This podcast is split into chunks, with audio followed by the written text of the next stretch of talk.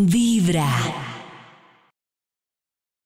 Volvemos con una sección que a nosotros nos encanta y es celebrar el logro de muchas mujeres que logran pues, varias cosas. Logran graduarse, gloria- logran, por ejemplo, emprendimientos, logran, por ejemplo, eh, independizarse, cambiar de trabajo, graduarse. Y a partir de esto, pues nos cuentan varias historias.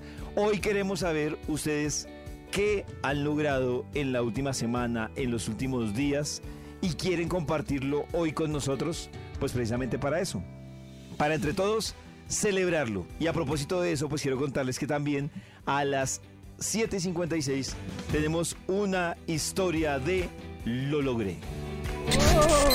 En Vibra es hora de sentirte feliz por todo lo que logras. Es hora de gritarle al mundo cuáles son tus pequeños o grandes triunfos. Eso que te infla el pecho de emoción. Porque lo alcanzaste y lo hiciste tú. Y lo hiciste tú. Y hoy es el fruto de tu gran esfuerzo y dedicación.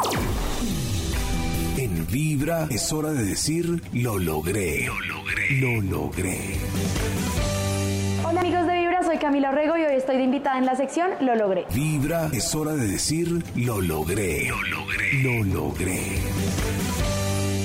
Tengo 28 años, soy administradora de empresas de la Javeriana, me gradué hace más o menos 9 años, mi emprendimiento lleva casi lo mismo que llevo de graduada porque yo empecé en mis prácticas, yo hice prácticas en una multinacional, ingresé como al área de contratación, licitaciones, eres una multinacional de consumo masivo en una división de productos médicos, todo lo que necesite un hospital, eh, esa empresa lo puede proveer, entonces era muy dinámico y muy chévere, pero realmente nunca me sentí tan a gusto en el ambiente empresarial. Entonces ya cerca como a terminar la práctica, yo empecé a buscar eh, eh, cosas para vender porque yo vendía brownies en la oficina, siempre vendí dulces en el colegio, o sea, yo toda la vida he vendido cosas y empecé a buscar opciones de tener más ingresos porque pues quería ahorrar. Yo quería emprender en algo que fuera sencillo, que fuera fácil de vender, que todas las personas lo pudieran comprar y siempre me enfoqué en productos de línea económica. Y yo lo invertí todo en comprar productos en AliExpress, que pues hoy en día ya muchas personas conocen AliExpress, pero hace ocho años era un riesgo de que llegara o no llegara y eso era pues Todavía. prácticamente con una bendición. Yo empecé con eh, mi emprendimiento, ya hoy en día somos una empresa, pero en esa época el comercio por internet no era lo que es hoy en día. Entonces me empezaron a llegar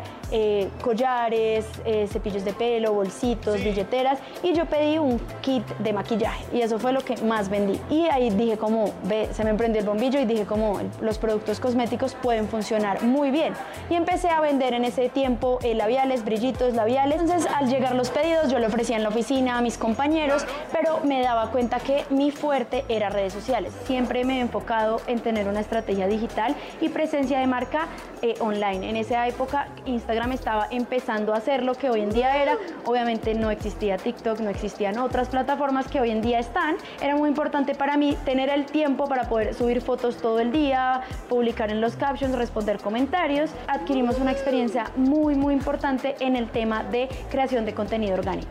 No existían las historias, no existían los reels, no existían los videos, era únicamente fotos y eh, afortunadamente llegó un momento en donde yo pude decidir si continuar trabajando o dedicarme 100% a mi emprendimiento porque eh, económicamente ya podía autosostenerme, que ese es un punto muy complejo en los emprendimientos. ¿En qué punto yo puedo soltar mi seguro?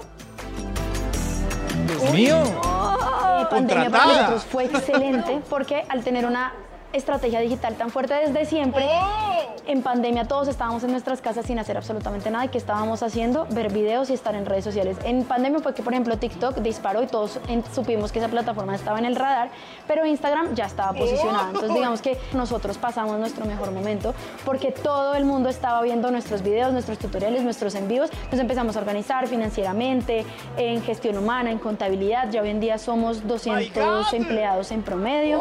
Tenemos tres empresas aliadas que forman parte del grupo empresarial. Si a mí me preguntaran qué es lo más difícil de emprender, yo diría que hacer que las personas crean en tu proyecto. Porque hoy en día yo tengo que mostrar, tengo productos que mostrar, tengo locales que mostrar, pero cuando empecé yo tenía que convencer a las personas con sueños y con humo porque no tenía nada tangible que mostrarles, tanto a mis papás para que creyeran en mí y no me regañaran por renunciar a una multinacional para vender labiales, a mi familia, a mis amigos, a mis proveedores que me dieran crédito, que me fiaran mercancía, que me prestaran dinero porque no tenía un respaldo financiero y siento que esa formalidad bancaria puede ser uno de los mayores problemas porque tú para hasta sacar un local pequeño, mediano, grande, una isla o lo que sea, necesitas fiador con finca raíz, extractos bancarios, toda una formalidad, digamos que en documentos y en respaldo económico que muchas veces los emprendedores en un principio no tenemos. Queremos fortalecer muchas cosas, tenemos tener, tener más presencia a nivel nacional en ciudades donde no hemos podido llegar, pero que sí llegamos a muchos municipios de Colombia con nuestras distribuidoras. Tenemos distribuidoras desde el Amazonas hasta Río Hacha, por todo el país, más de 6.000 y son activas, o sea, son personas que compran constantemente, no que compran una vez y al año vuelven a comprar, no, que mantienen nuestro portafolio de productos disponibles en sus emprendimientos. Estoy un día yo buscando palabras graciosas en internet o palabras que suenen chévere en inglés, pues porque todo en inglés suena como más cool y es maquillaje, entonces pues, y literal salía trendy, yo dije, ay, está, está corta y suena chévere, listo, se fue trendy. Ya dos, tres años después buscamos registrar la marca, obviamente trendy es una palabra genérica universal, pues que no se puede registrar como si fuera mía porque puede significar muchas cosas, entonces le adecuamos mi nombre, Trendy by Camilo Rego y ya con mi sello personal era una marca registrable y pues ya hoy en día estamos como marca registrada. Lo logré. Lo ¡Ay, logré. Bueno, entonces es trendy. Voy a mirarlo ya cuando tenía mismo. 20 años y Yo- uno entra a esa tienda y No, me preocupa mi increíble. quincena porque salgo allá vacía, todo es precioso. Voy a entrar, es trendy. Yo lo que creo es que me parece maravilloso lo que ella hizo, todo lo que logró. Me parece que los emprendedores, yo soy hija de un emprendedor así loquísimo, y yo creo que tienen un chip especial. O sea, es como, tienen como una cosa que es como, claro. no sé. Es que lo que dice ella, Karencita, que decirle a los papás, me voy a retirar de esta multinacional donde tengo una oportunidad de crecer, para dedicarme a, literal a vender labiales, pues para un, para un papá tradicional es un Es- choque No. pues durísimo, es un tema como, como así que se va a ir No, impresionante. todo. Porque es que todos estamos acostumbrados a los modelos tradicionales. Entonces, ¿cómo va a salir de aquí? ¿Cómo va a salir de que esto es lo que estoy? ¿Cómo arriesgo? ¿Cómo no sé qué? No, no, no, tremendo. Yo creo que algo importante también que decía yo es el momento exacto para no soltar ese trabajo en la multinacional y que ya su emprendimiento es algo rentable y del cual puede vivir. Eh, ese también me parece riesgo. Ella dice, por ahí ejemplo, en ese punto. ella ahí me decía que, eh, digamos que extra micrófonos, que ya tenía una ventaja en ese momento cuando tomó la decisión. Y ella decía, yo cuando tomé la decisión de renunciar a la multinacional, yo no tenía hijos, Sí. vivía con mis papás Claro. y decía, es una historia muy diferente uno tomar esa decisión sin hijos Claro. eh, y digamos Ah, que claro. viviendo con Con los papás. soporte, porque di- incluso ella dijo, el primer año estuvo tan duro el negocio que mi papá me dijo, usted tiene que volver a conseguir trabajo en una empresa. Ella dice, volví a conseguir trabajo en una empresa, pero duré una semana porque me di cuenta que a mí el tema de, de la Los pues, y empresarial no, no me gustaba, me gustaba vender labiales.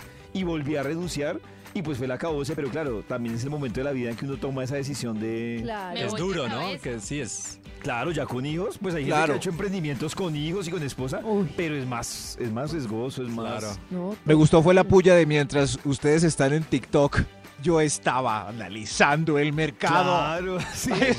claro. Y, y- oh, no- ay, y también lo dice. Max la ironía, ella dice que es el mejor momento de su negocio ha sido la pandemia, que termina siendo un tema súper Claro. atípico. O sea, dice, mi negocio reventó, fue en pandemia. O sea, yo, le- dice que le debe a la pandemia eh, el impulso que, que tuvo el negocio, que para muchos negocios significó todo lo contrario. O sea, Claro. fue el- ya lo sé, ya lo sé. Mientras uno cerraban, ella reventaba con su negocio. Hay más historias de lo logré que nos llegan a través del WhatsApp de Vibra. Increíble. qué Hola, buenos días. Hola. Bueno, creo que me siento orgullosa porque he logrado muchas cosas. Tuve una hija a los 21 años y la gente pensaba que yo no iba a poder salir adelante. Eh, hice mi carrera de psicología, hice una especialización en recursos humanos, una maestría en gestión humana y desarrollo organizacional. Y no solamente pude salir adelante con mi hija y darle a ella una profesión, hoy en día es eh, comunicadora social y periodista, sino que también he viajado por varios países del mundo, he tenido la posibilidad de trabajar como directora de recursos humanos para varios países de Latinoamérica. Y creo que con mi experiencia de vida me he demostrado a mí misma que no es obligatorio estar al lado de un hombre para poder crecer y poder desarrollarse como persona. Al contrario, primero me desarrollé como persona, he tenido parejas, algunas muy lindas. Eh, bueno, y en este momento feliz en, en una etapa de la vida en la que mi hija ya está grande, yo puedo hacer lo que yo quiera. Ahorita también ustedes estaban hablando de la soltería. Em, pero también es lindo pensar que haya una persona especial para poder compartir momentos especiales. Y mi corazón no late, mi corazón vibra.